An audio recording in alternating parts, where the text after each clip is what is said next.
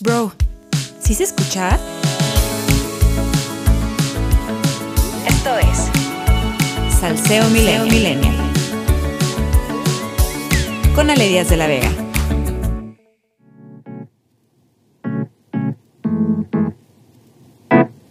Bienvenidas y bienvenidos a Salseo Millennial. Em, la conversación de hoy será sobre un tema que considero que ha estado latente desde 2019 pero que creo que nadie le ha prestado la atención que merece.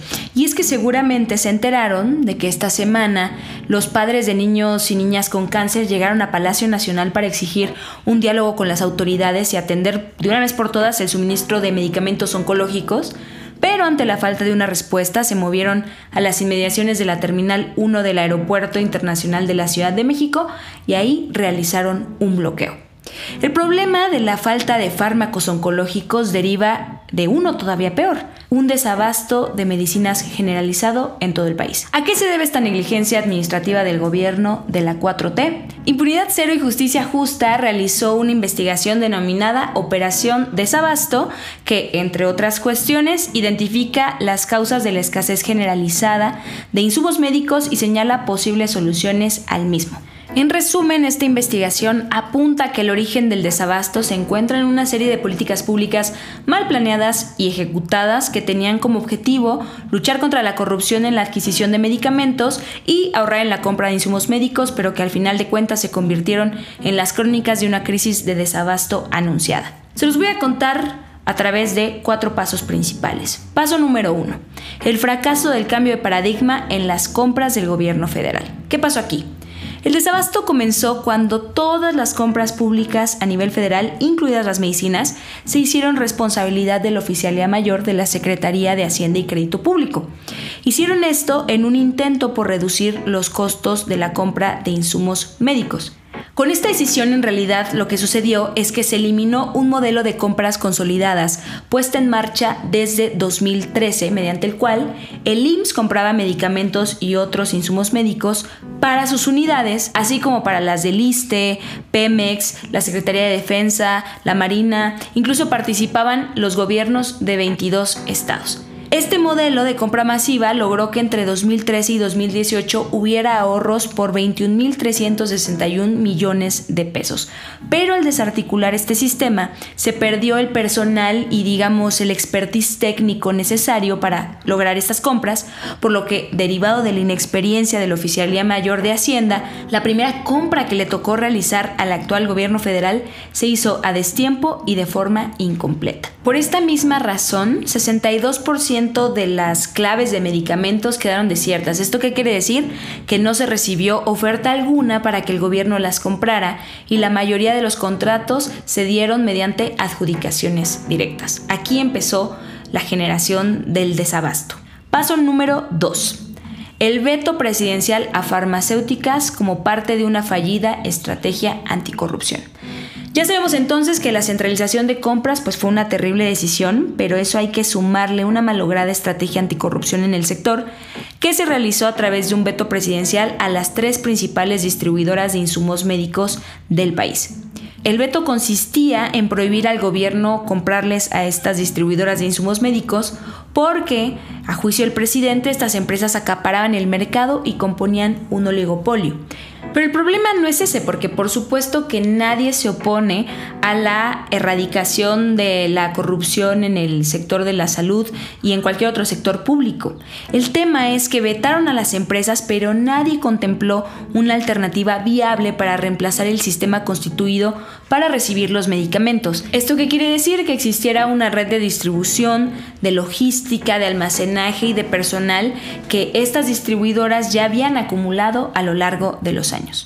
Ahora, súmenle que el gobierno también se enemistó con Grupo PISA, que es una de las principales productoras de medicamentos oncológicos en México. La Secretaría de la Función Pública inhabilitó a Laboratorios PISA por supuestas inconsistencias en uno de los contratos y además, debido al presunto hallazgo de una bacteria en una de sus líneas de producción, la Comisión Federal de Protección Sanitaria ordenó la suspensión de la producción del metotrexato y se cerraron siete de las plantas productoras de la empresa, deteniendo así la entrega de medicamentos oncológicos. Paso número 3. el fracaso de las soluciones. En un intento por transparentar este proceso de compras de medicamentos debido ya al problemón de desabasto generalizado que se venía experimentando en México, se le pidió a la Oficina de las Naciones Unidas de Servicios para Proyectos que se encargara de las compras consolidadas de medicamentos del país desde este año 2021. Sin embargo, pasó el mismo fenómeno que con Hacienda. Hay una inexperiencia inicial de la ONU respecto al mercado mexicano, por lo que se volvió a realizar de forma tardía la compra de insumos médicos. Además, esta compra, que antes se realizaba de manera gratuita en el país por parte del IMSS, como ya lo habíamos comentado, ahora costará alrededor de 85 millones de dólares porque se le paga una comisión a la ONU y al final de cuentas tampoco soluciona el problema de distribución de insumos médicos. Luego, como segunda alternativa, el gobierno propuso que Birmex, que es una empresa paraestatal, fuera la encargada de la distribución de medicinas e insumos médicos. Pero de aquí se desprenden otros dos problemas. Por un lado, Birmex no tiene ni siquiera la capacidad logística necesaria para llevar a cabo esta tarea titánica y por el otro, que Birmex es también una institución con un pasado extremadamente corrupto y opaco. Birmex fue la segunda institución federal con más desvíos de recursos mediante facturas falsas en el sector salud. Además, de acuerdo con la investigación denominada Facturas falsas, la epidemia en el sector salud, la corrupción en este espacio no se daba con la compra de insumos médicos, sino que facturaban consultorías, remodelaciones, asesorías, capacitaciones, entre otros conceptos. Y paso número 4, negarlo todo. Hugo López Gatel, que ya todo el mundo lo conocemos, fue el héroe de la pandemia, es el subsecretario de Prevención y Promoción de la Salud del gobierno mexicano acusó a las personas que se han manifestado contra el desabasto de medicamentos oncológicos de fabricar mentiras y sostener una agenda oculta para promover un golpe de Estado. Aseguró que era falsa la supuesta escasez en la que vivimos y que en total pues no suman más de 20 personas eh, las que aparecen protestando en Palacio Nacional o en el aeropuerto o en cualquier otro espacio donde los padres y madres de familia que tienen hijos e hijas con cáncer se han manifestado. Pero contrario a las afirmaciones de López Gatel de un supuesto complot en contra de la cuarta transformación para elaborar y ejecutar un golpe de Estado, de lo que sí hay evidencia es de un manejo muy desafortunado en las compras gubernamentales del sector salud.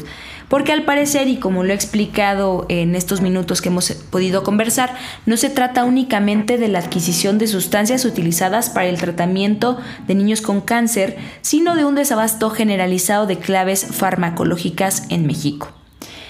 De acuerdo con Enrique Martínez, fundador del Instituto de Investigación e Innovación Farmacéutica, un organismo que desde hace 20 años monitorea las compras gubernamentales en el sector salud, México atraviesa por una situación sumamente grave. Enrique Martínez aseguró que hoy el desabasto de medicamentos rebasa 40%, lo cual ha implicado un crecimiento obvio en el valor de los productos. Esto significa que López Gatel eh, no solo es capaz de ocultar información muy delicada, sino que también es capaz de revictimizar a niñas y niños con cáncer hasta el punto de convertirlos en instrumentos de un golpe de Estado imaginario, ¿no?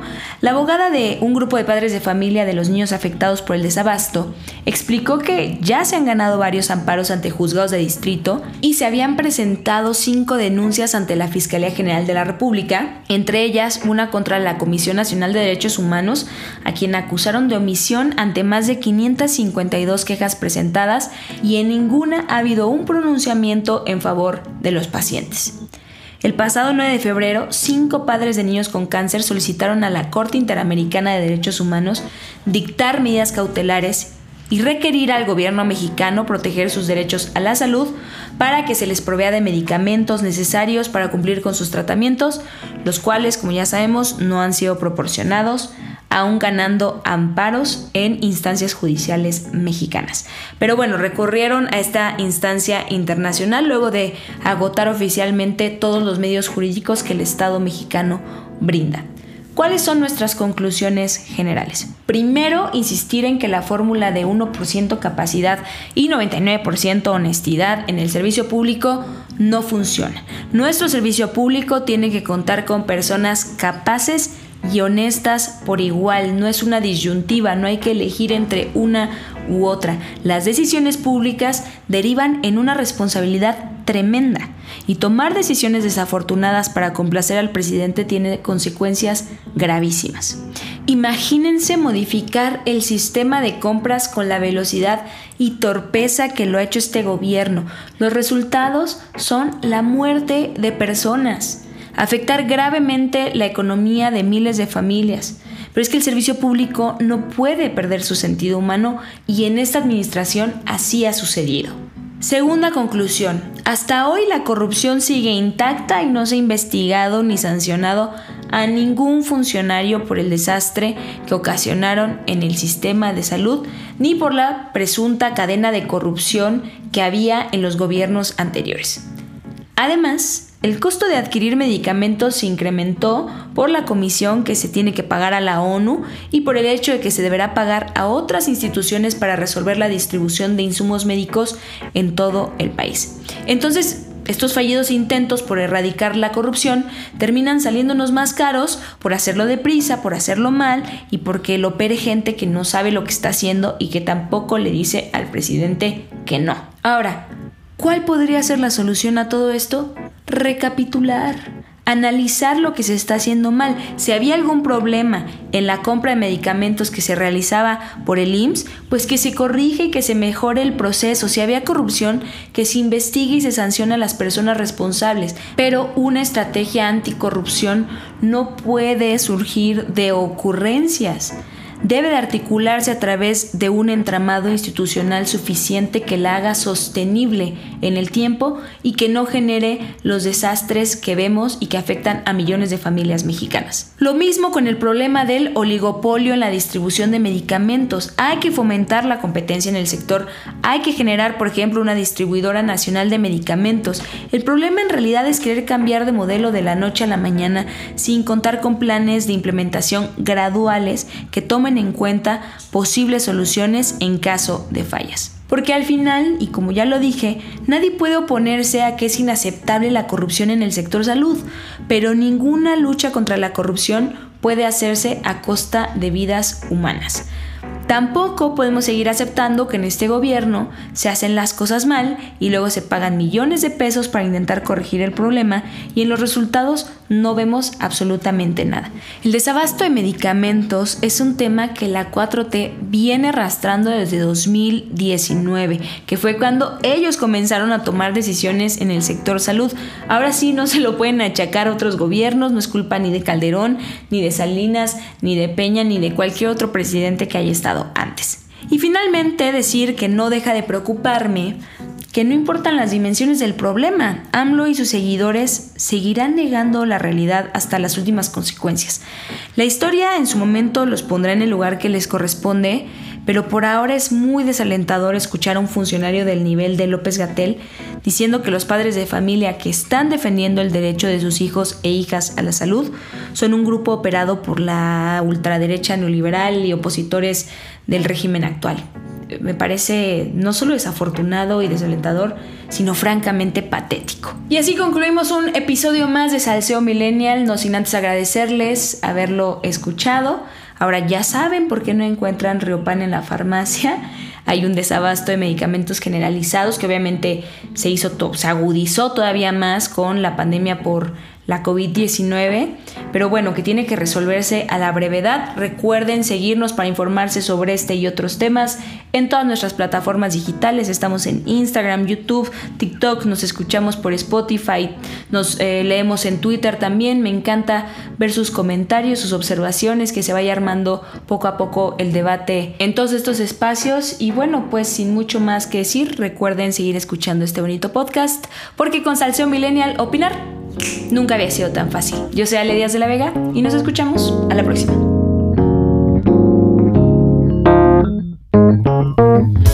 Nos escuchamos en el próximo episodio de Salseo Millennial. Este podcast es escrito y dirigido por Ale Díaz de la Vega y en la producción Daniela Moreno.